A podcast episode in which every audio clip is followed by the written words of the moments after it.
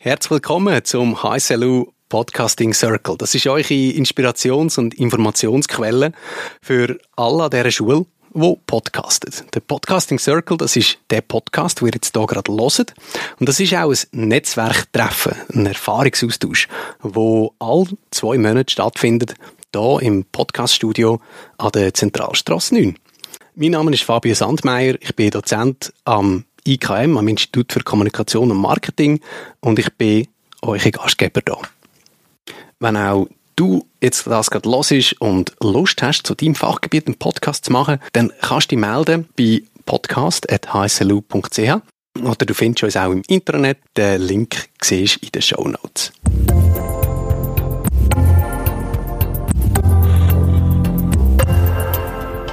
Heute zu Gast ist der Thomas Birrer. Äh, der Thomas hat mit dem Timo Hirod zusammen den Podcast Talking Finance vom Institut für Finanzdienstleistungen IFZ. Thomas, schön bist du da. Ja, vielen, vielen Dank für die Einladung. Ähm, es freut mich sehr, dass du die Initiative ins Leben gerufen hast und dass wir uns zum Thema Podcast können austauschen heute. Ähm, Thomas, was ist eigentlich das Schwierigste am Podcasten? Ähm, für mich persönlich ist das Schwierigste einfach aus dem ganzen Tagesgeschäft sozusagen, was man sonst schon für viele Projekte und Sachen am Laufen hat, sich die Zeit eigentlich nimmt, sich da probieren, gut auf Gespräche vorzubereiten, Gesprächspartnerinnen, Partner anfragen und das Ganze einfach weiterzutreiben. Und du hast jetzt schon 23 Episoden online. Ihr habt 2020 20 haben wir gestartet, genau, angefangen. Richtig. Was ist der Grund, warum dass ihr so lange dran geblieben sind? Äh, ganz einfach, wir haben nie aufgehört. Es ist einfach immer wieder weitergegangen. Wir haben gedacht, wir möchten lieber am Anfang relativ locker ein paar Folgen, Schritt für Schritt, circa eine pro Monat. Es gibt andere Podcasts, die machen tägliche Folge, äh, die machen zweimal pro Monat. Wir haben dann gesagt, ja, ungefähr eine ist für uns gut und äh, das hat sich eigentlich bewährt. Also. Und ihr habt in jeder Folge einen Gast. Ist es schwierig, die Leute vor das Mikrofon zu bringen? Äh, erstaunlicherweise eigentlich nicht. Also die kommen sehr gern zu uns, reden mit uns und äh, tauschen sich über die spannenden Themen aus, wo sie alle dann Expertinnen und Experten sind. Und äh, ich bin auch überrascht gewesen, wie schnell als die zugesagt haben und wie gut das dann zum Laufen gekommen ist. Und was sagt der Name diesen Leuten, bevor es losgeht? Was sind so die, die Sachen, äh, wo du deinen Gästen sagst, damit sie so nervös sind? Ja, ich glaube, ein guter Grund ist, äh, oder ein guter Punkt ist immer zu machen, dass man sagt, man kann ja alles rausschneiden. Es kann nichts passieren. Äh, jetzt auch unser Gespräch, wenn ich mich da gross würde verschnorren, dann glaube ich, könnte man das im Nachhinein rausschneiden. Man kann es hören, bevor es veröffentlicht wird. Und von dem her muss man überhaupt nicht nervös sein. Und man kann einfach so, wie du hast vorhin gesagt, wie einem der Schnabel gewachsen ist, kann man eigentlich über gewisse Themen reden. Und was bringt es denn für dich und fürs IFZ strategisch, so einen Podcast zu haben? Das ist eine sehr gute Frage. Ähm, der Nutzen ist wahrscheinlich relativ schwer messbar, oder? Es, äh, gibt gewisse Klicks, Besuche, wo man auf der Webseite kann äh, anschauen kann, wie oft das da gelost worden ist. Und am Anfang ist das eher ein bisschen, sage jetzt mal, demotivierend gesehen, weil natürlich da äh, nicht wirklich die Leute darauf gewartet haben, dass es einen Podcast gibt, aber mittlerweile äh, hören das einige Leute und man wird auch immer wieder darauf angesprochen. Und das, das ist sicher gut. Und wir probieren natürlich auch unsere Weiterbildungen, unsere Konferenzen und Fachkurse in dem Gebiet im äh, Treasury Management oder auch im Bereich Nachhaltigkeit entsprechend zu positionieren. Und wie sieht denn das konkret aus, wenn, wenn du jetzt den Podcast Talking Finance einsetzt äh, als, als Kommunikationsinstrument für jetzt den, zum Beispiel den Treasury Summit, den wir im September haben? Wie machen ihr das? Ähm, wir probieren dann eigentlich die Themen, die wir auch an der Konferenz behandelt, im Vorfeld schon im Rahmen von einem Podcast anzusprechen, dass man die aktuellen Themen schon vorbehandelt und auch Lust möchte, eigentlich dann an eine Konferenz zu kommen oder in einen Lehrgang, wo man das noch viel vertiefter behandelt. Und oft sind das Leute, die man recht gut kennt oder wo man im Markt gut kennt. Ich sage jetzt als Beispiel ein Swiss Digital Exchange von der SIX, von der Schweizer Börse, wo wir Leute äh, eingeladen haben, wo wir können darüber reden was ist ein digitaler Bond, was es früher noch nicht digital angegeben hat und das hat man dann auch an der Konferenz noch besprochen und wir kommen dann eigentlich auch ins Netz von diesen Leuten rein, von der SIX beispielsweise, von der Schweizer Börse und die machen dann eigentlich auch auf einen Podcast und auf uns und auf Konferenz aufmerksam. Das ist, glaube ich, eigentlich noch ganz raffiniert, wenn man so vorgehen kann. Das ist wirklich so der, der Netzwerkeffekt, den man immer davon hört, Genau. Podcasts. Absolut. Gäste dienen euch als, als Verstärker, Genau, sozusagen. es ist wirklich eine Verstärkung. Natürlich muss man das, glaube ich, ein ansprechendes Angebot mal definieren und umsetzen, aber man hat eigentlich die Möglichkeit, viel mehr Leute zu erreichen über den Kanal.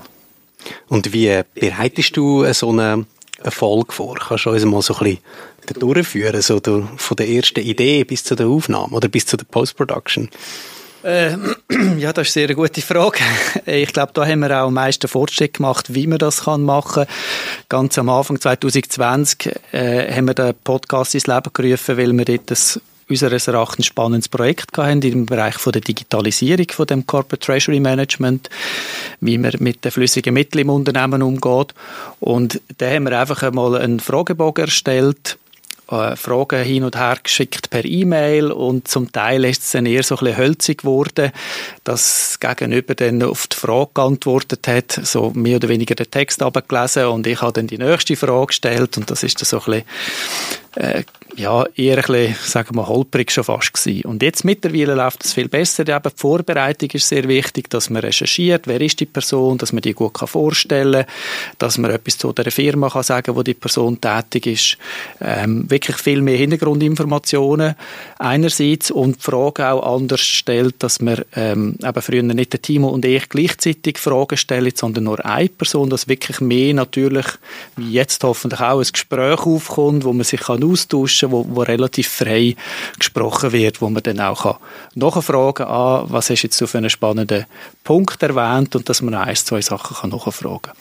Und ich glaube, das ist auch ein Learning gewesen, äh, teilweise auch Tipps von extern, beziehungsweise von dir, Fabio, ähm, wo, wo uns oder in mir dann entsprechend geholfen haben, dass, glaube ich, das zum A- Zuhören viel angenehmer ist, wie ganz am Anfang einfach nur so Frage-Antwort, jeder liest das ab und das ist fertig, das ist natürlich eher ein bisschen äh, schade und äh, man lässt dann wahrscheinlich auch nicht so gern zu. Gibt es denn aber auch, dass der Gast sagt, nein, ich, ich will die Frage haben.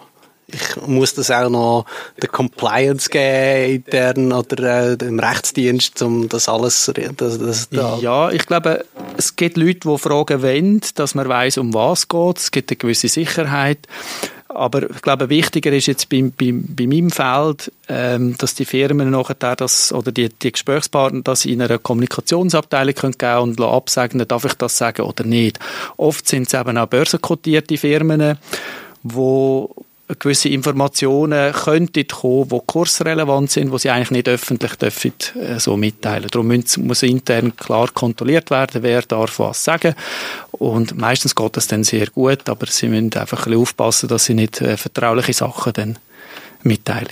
Ah, und das heisst, dann tun ihr, äh, wenn ihr es fertig geschnitten habt, schicken ihr ihnen das zur Abnahme. Genau. Also es ist weniger die Frage am Anfang, die für die sehr wichtig sind. Natürlich geht es um den Inhalt, aber eigentlich die Abnahme findet über das Endprodukt, dann über ein Audiofile sozusagen statt. Genau. Das macht ihr immer so. Also ihr schickt denen das Ja. zur Abnahme, bevor es veröffentlicht. Richtig, also das ist auch wie ein Versprechen, man kann alles rausschneiden, du kannst es hören, bevor es rausgeht. Ja. Ich hoffe, ich weiß nicht, in meinem Fall wird das jetzt vielleicht dann auch so sein, dass ich es darf hören, bevor es veröffentlicht wird. Können wir machen. Und, und nachher, äh, ja, kommt mir das okay über. Äh, und in den seltensten Fällen sagt jemand, nein, da, da müssen wir etwas rausschneiden, das müssen wir ändern. Meistens passt das sehr gut. Mhm. Mhm.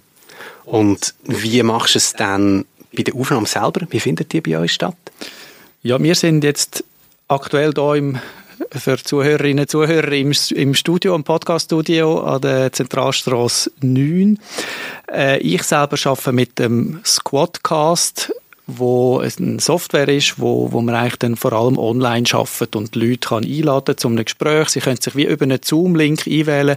Es hat einfach den Vorteil, dass eine lokale Aufnahme auf dem Gerät von der Person gemacht wird mit höherer Tonqualität, wie wenn das direkt über Zoom schon gewissermaßen glättet ist, äh, vereinfacht gesagt.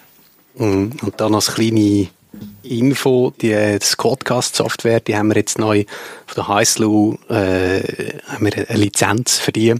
Das heisst, alle die, die wollen einen Podcast machen und vor allem Remote-Interviews machen, die können das äh, ohne Kostenaufwand so machen und können bei M&K nach einer Lizenz fragen. Also respektive nach einem Zugang fragen. Dann sollte das klappen. Genau.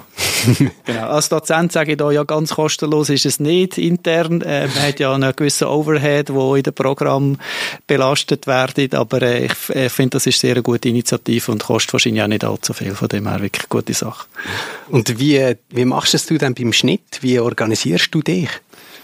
Ähm, Mittlerweile habe ich ähm, bei uns guten Support auch. Ganz am Anfang habe ich es mit dem Timo Hero zusammen äh, selber alles aufgebaut und geschnitten und gemacht und mittlerweile macht es entweder ein äh, netterweise der Timo oder wir haben auch ein, zwei Assistenten bei uns im Team, die da sehr gerne mithelfen und das auch äh, hervorragend machen, muss man sagen. Ja, ja. Ähm, und noch quasi das letzte Puzzleteil bei der Produktion ist ja auch die Vermarktung. Wie, äh, wie kommunizierst du nach außen, wenn es eine neue Folge gibt? Genau, also wir haben eigentlich, ich würde sagen, zwei Hauptkanäle. Das eine ist Social Media, wo ich oder ein Timo oder auch das IFZ, also unser Institut, auf LinkedIn Beiträge schaltet, wo wir ähm, auf die Folgen hinweisen einerseits und andererseits haben wir einen Newsletter, Financial Management Newsletter, wo wir ja immer wieder Content brauchen, äh, neue Sachen, äh, wo wir dort reinschreiben können und dort äh, haben wir dann auch noch eine Push-Wirkung, wo wir auf die Folgen aufmerksam machen.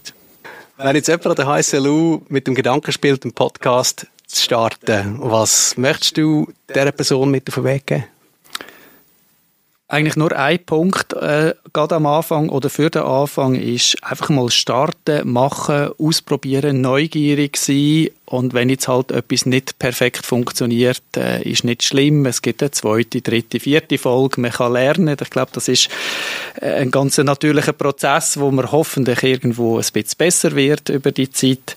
Und einfach der Tipp, wirklich einfach starten, ausprobieren. Und ich meine, wenn es nicht geht, dann kann man halt immer wieder aufhören. Das ist überhaupt kein Problem. Wunderschöne Worte. Danke vielmals, Thomas. Bist du da im Studio und wünsche dir weiterhin viel Erfolg und viel Spaß mit eurem Talking Finance Podcast. Der Podcasting Circle der findet wieder statt am 24. August, hier physisch im Studio.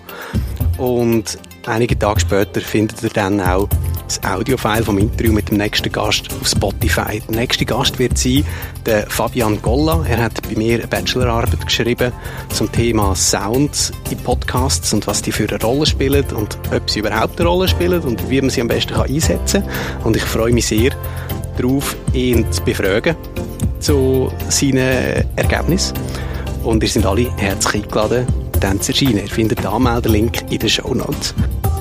Wenn du eine konkrete oder eine vage Idee hast von einem eigenen Podcast und an der HSLU schaffst, dann unterstützen wir euch gerne dabei. podcast.hslu.ch Mein Name ist Fabio Sandmeier. Schön sind ihr dabei. Die Sounds stammen aus der HSLU Soundbibliothek. Ich wünsche euch viel Spaß und natürlich viel Erfolg mit euren eigenen Podcasts. Tschüss miteinander, bis zum nächsten Mal.